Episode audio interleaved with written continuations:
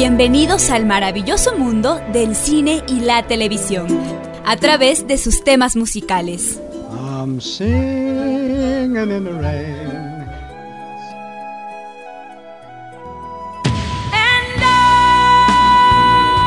Esto es música, cámara y acción. Un espacio para revivir las grandes historias del séptimo arte, contadas a través de la música. Acción. Terror. Romance. Drama. Ciencia ficción. Y mucho más. Eddie de la Guerra les da la bienvenida.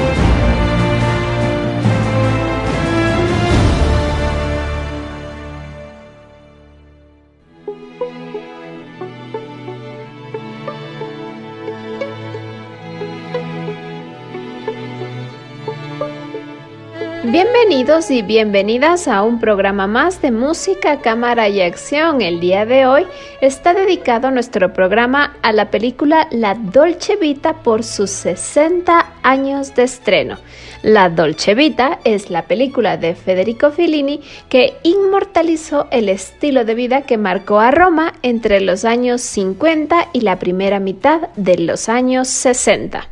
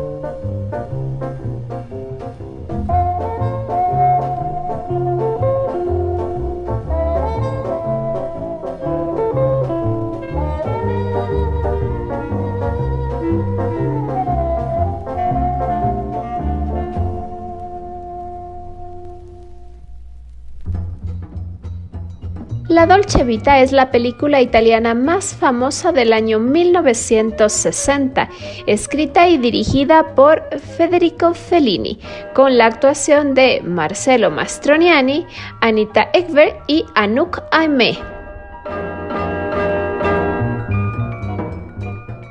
Es considerada como la película que marcó la separación entre los anteriores trabajos neorrealistas de Fellini y su posterior periodo simbolista.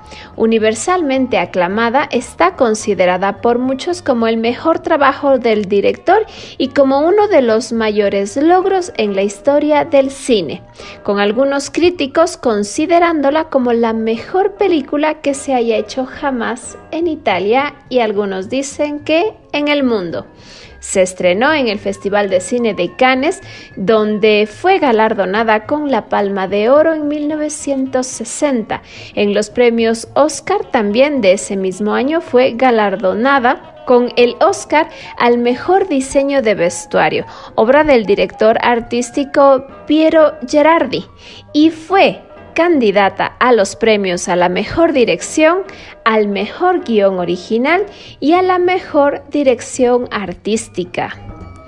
Algo muy importante de esta película es que esta fue prohibida en varios países al momento de su estreno, luego de que el periódico de la Ciudad del Vaticano, Le Observatore Romano, catalogara su contenido como obsceno, prohibición que se mantendría por varios años y, por ejemplo, no se estrenó en España sino hasta 1980, 20 años después de su estreno original en Cannes.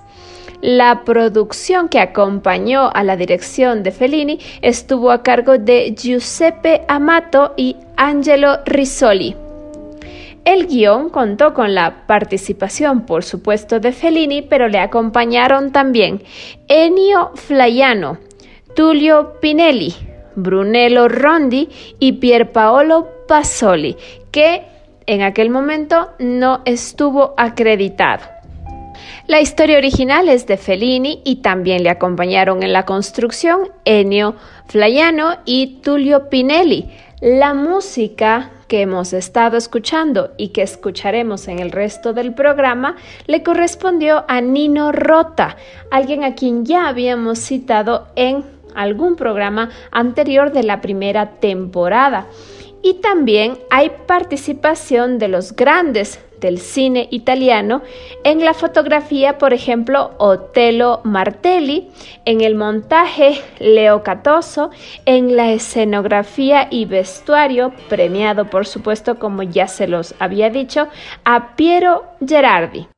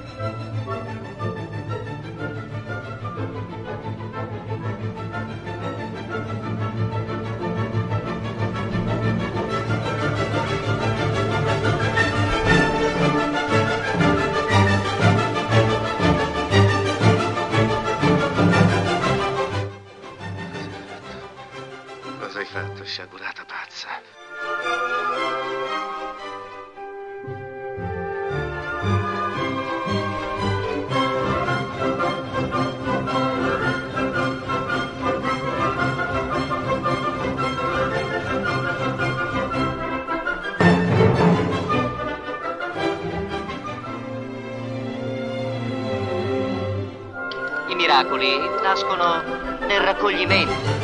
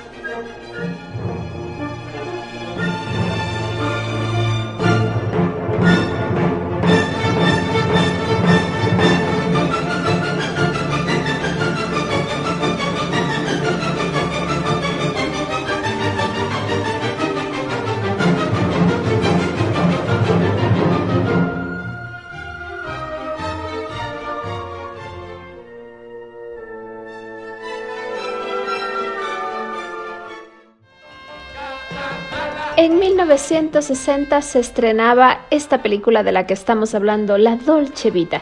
Esta película en que Marcello Mastroniani interpreta a un reportero de sociedad también de nombre Marcello, eh, quien sigue a ricos y famosos en sus devaneos por elegantes restaurantes y locales de Roma. Eh, hastiado un poco de su trabajo, Marcello no consigue centrarse en su auténtico sueño, el de ser escritor. Se deja llevar por la locada noche de aquella gente atrevida e indolente, un clan exclusivo sin más objetivo que la diversión. La cinta despertó el entusiasmo en gran parte de la crítica, pero también desató la más feroz condena de la Iglesia Católica y medios afines. Fellini no comprendió por qué tanta la censura contra él cuando no hacía más que registrar una realidad, el estilo de vida de un grupo en Roma. Esta película está trabajada a través de episodios. El primer episodio tiene la secuencia nocturna, la primera secuencia nocturna, la misma que tiene lugar en un exclusivo club nocturno en el que Marcello conoce a Madalena, una hermosa y rica heredera que está cansada de Roma y está en constante búsqueda de nuevas sensaciones, mientras Marcello considera que Roma es perfecta debido a que es una jungla en la que se puede esconder. Ellos pasan la noche juntos y luego transcurre hacia una secuencia al amanecer en la que Marcello regresa a su apartamento para encontrar que su prometida Emma había sufrido una sobredosis. En camino al hospital, él le declara su amor eterno y lo hace nuevamente mientras ella reposa en la sala de emergencias del hospital. Sin embargo, mientras espera su recuperación, intenta llamar a Madalena sin éxito.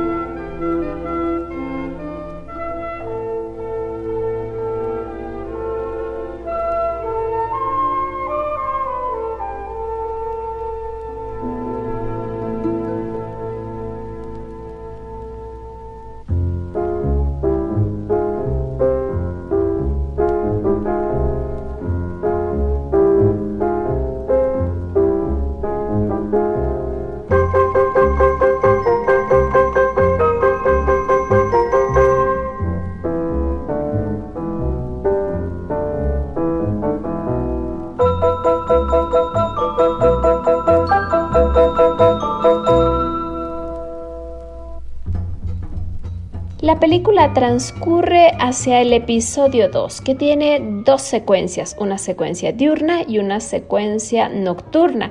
En la secuencia diurna, Marcello va a cubrir la llegada a Roma de una famosa actriz llamada Silvia, una vez allí, ella es recibida por una horda de reporteros. Durante la conferencia de prensa, Marcello llama a su casa para asegurarse de que Emma ha tomado sus medicamentos, mientras que le asegura que él no está solo con Silvia, mientras que la estrella de cine responde a las innumerables preguntas de los reporteros. Su novio Robert entra en la habitación tarde y ebrio. Marcello le recomienda casualmente al productor de Silvia que ésta sea llevada en una gira por San Pedro. Dentro de la cúpula de la Basílica de San Pedro, Silvia es capaz de escapar de los reporteros que son incapaces de seguir su enérgica carrera. Inspirado, Marcello es capaz de alzarla cuando llegan al balcón que mira directamente al Vaticano. Luego la película transcurre hacia la secuencia nocturna. Esa misma noche, Marcello y Silvia se van de fiesta por toda la vía Veneto, culminando en un baile en los baños de Caracalla. El prometido de Silvia, Robert, aburrido, se pasa toda la noche dibujando caricaturas y leyendo el periódico. Una discusión entre Silvia y Robert hace que ella se retire seguida por Marcello. Finalmente, solos Marcello y Silvia pasan el resto de la velada paseando por hermosos callejones de Roma, culminando con la famosa escena en la que ambos personajes se bañan en las aguas de la fontana de Trevi. Finalmente, pasa este episodio a una secuencia al amanecer, con un conjuro mágico que acaba de romperse. El amanecer llega al momento en que Silvia juguetonamente unge a Marcello con las aguas de la fuente. A continuación vamos a escuchar esa icónica escena donde el agua va a ser una de las principales protagonistas en esta escena.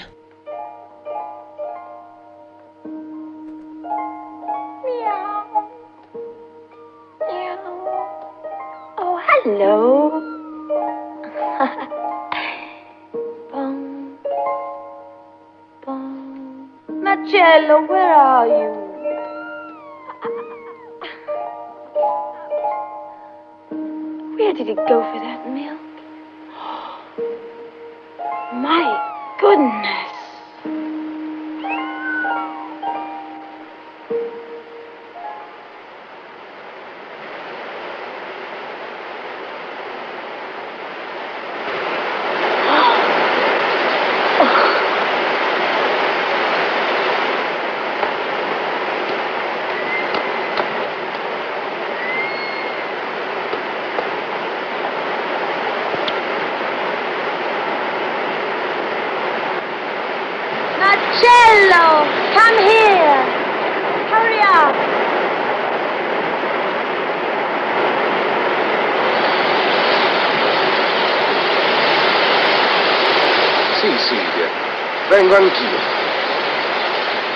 Anch'io.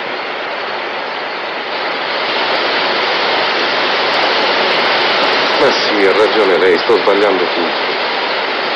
Stiamo sbagliando tutto.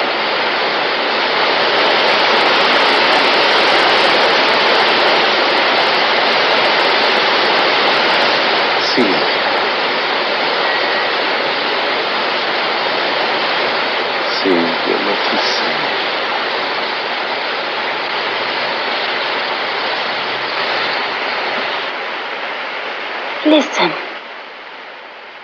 Silvia. Finalmente, ambos conducen de vuelta al hotel de Silvia, donde encuentran a un enfurecido Robert, quien abofetea a Silvia y ataca a Marcello, quien tiene que retirarse.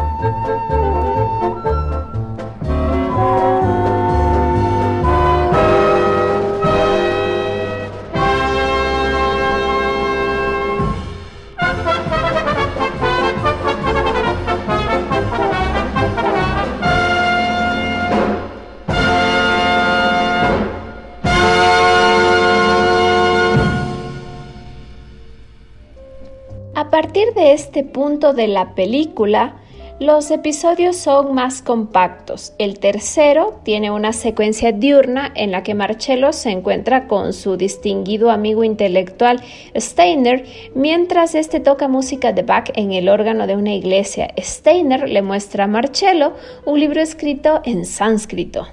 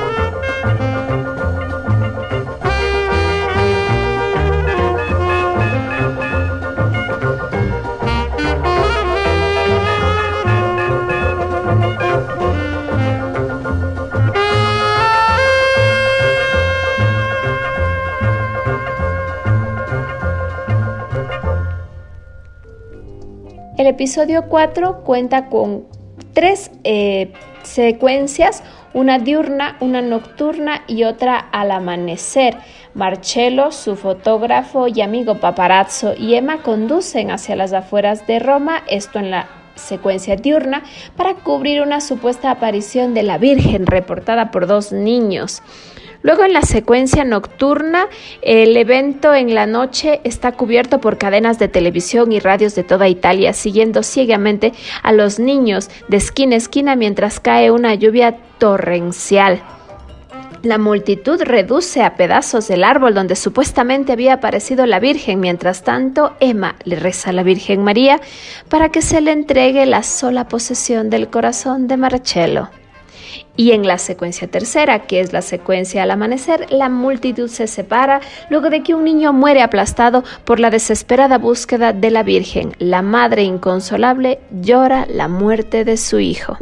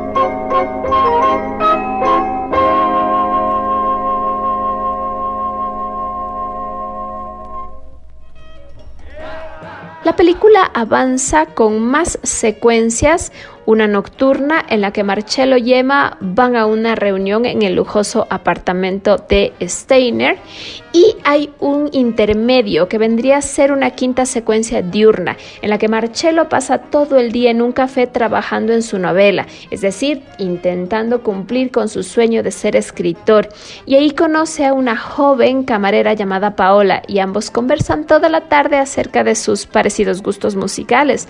Marcello posteriormente coquetea con ella preguntándole si tiene novio y comparándola con un ángel antes de retirarse al anochecer.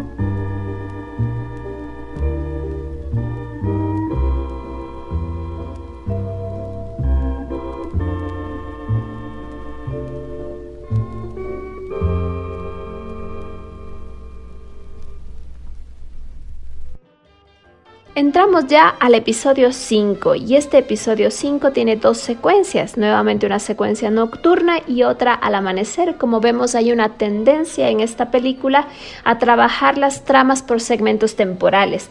En esta quinta secuencia nocturna, Marcello y su padre se encuentran ya que este está de visita en Roma y se van de fiesta junto con el paparazzo.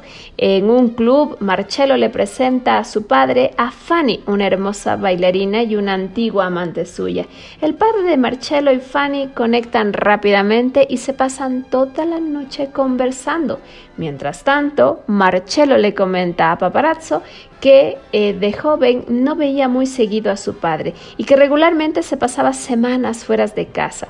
Fanny invita al padre de Marcello a su apartamento mientras que otras dos bailarinas invitan a Marcello y a Paparazzo a irse con ellas. Luego transcurre la película hacia una secuencia al amanecer donde el padre de Marcello ha sufrido un ligero ataque cardíaco derivado de su noche tan espectacular.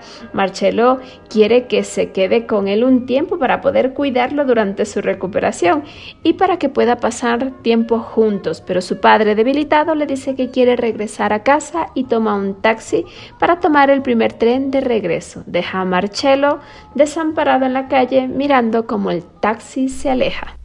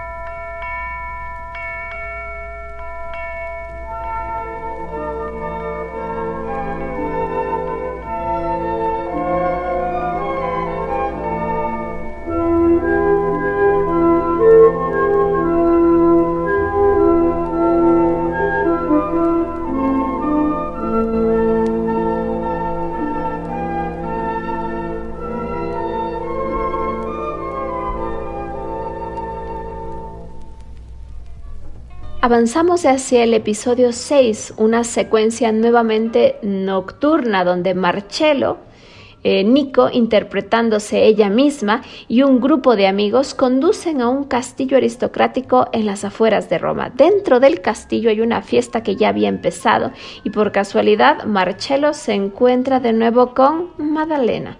Ambos recorren el castillo hasta llegar a una gigantesca y oscura habitación donde ambos se separan. Usando el eco de la habitación, Madalena le pide a Marcello que se case con ella.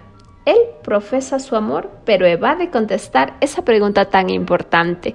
Otro hombre aparece en escena y besa a Madalena, quien pierde interés en Marcello.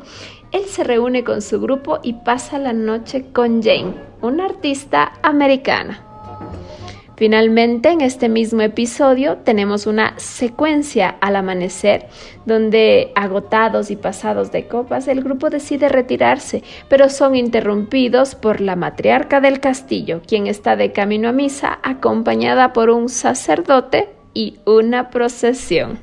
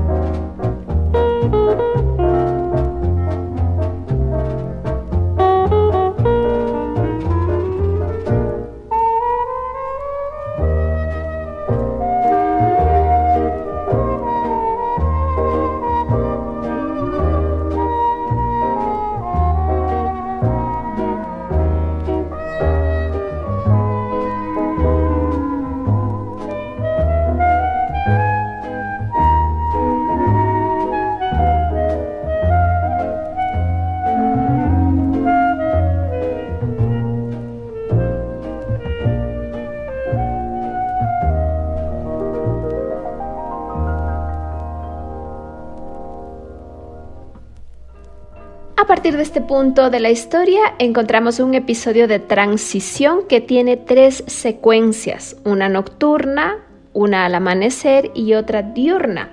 Marcello y Emma se encuentran conduciendo por una solitaria carretera. Emma comienza un argumento profesándole su amor y trata de bajar del auto, pero Marcello le ruega que no lo haga.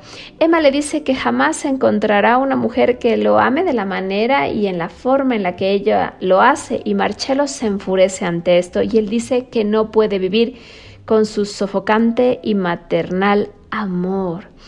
Hay muchas escenas más, hay muchos diálogos más que no les voy a contar porque seguramente quienes no han visto la Dolce Vita ya están queriendo verla y están intentando averiguar dónde pueden conseguirla.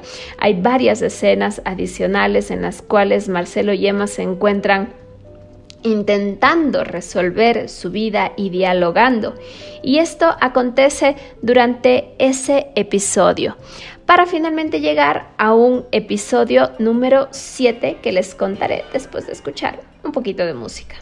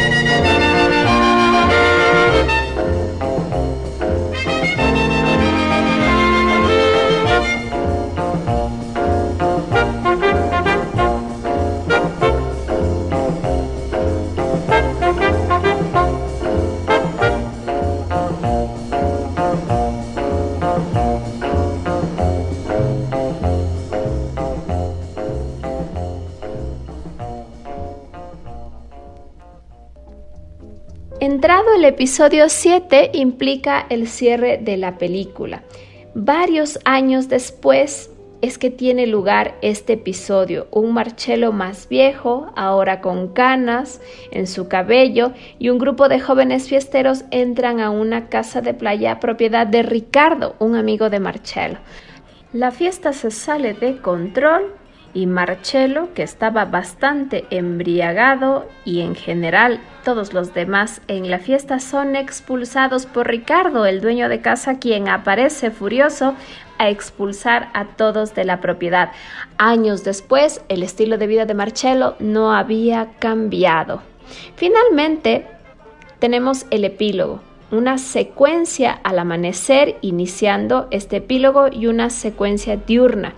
La fiesta de la cual fueron expulsados de aquella casa, ha de trasladarse a la playa porque no iba a detenerse, en donde se encuentra una gigantesca criatura similar a una mantarraya que está atrapada en las redes de los pescadores. Marcello compara a la criatura con el leviatán e incluso llega a comentar que a pesar de estar muerta, la criatura en esos ojos todavía se puede advertir amenaza. Luego hay una secuencia diurna eh, donde se desencadena pues el final de la película y obviamente no les quiero spoilear y por lo tanto no les voy a contar, pero lo que sí les quiero decir es que estos epílogos, estas secuencias diurnas y nocturnas que he relatado dan cuenta de un estilo de cine que a partir de esta película se consolidó, se hizo famoso, pero que además dan cuenta de la organización que lleva detrás una película en la cual los diálogos, la música y las actuaciones tienen sentido única y exclusivamente si están dentro de marcos temporales y sobre todo en esta película hay muchas cosas que se dijeron, hay muchas cosas que se hicieron y que no habrían tenido el mismo resultado o el mismo efecto si hubiesen pasado en el día y no durante la noche.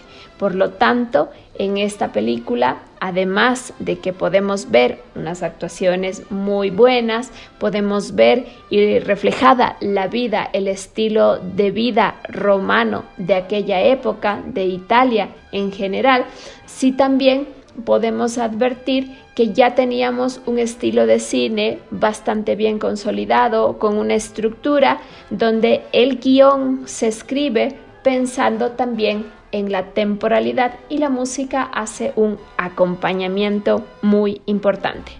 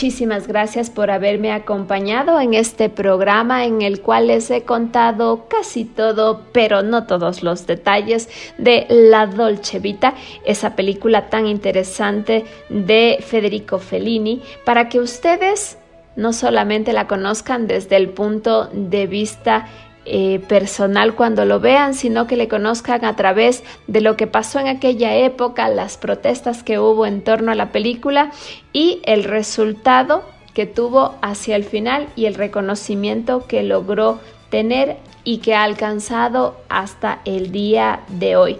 No olviden seguir escuchando nuestros programas los viernes a las 16, los sábados a las 11, las repeticiones y cada vez que quieran a través del podcast de Voz Andina Internacional.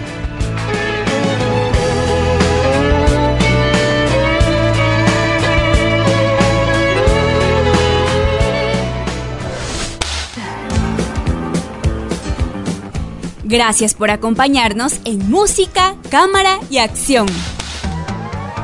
No olviden sintonizarnos la próxima semana para continuar este viaje musical.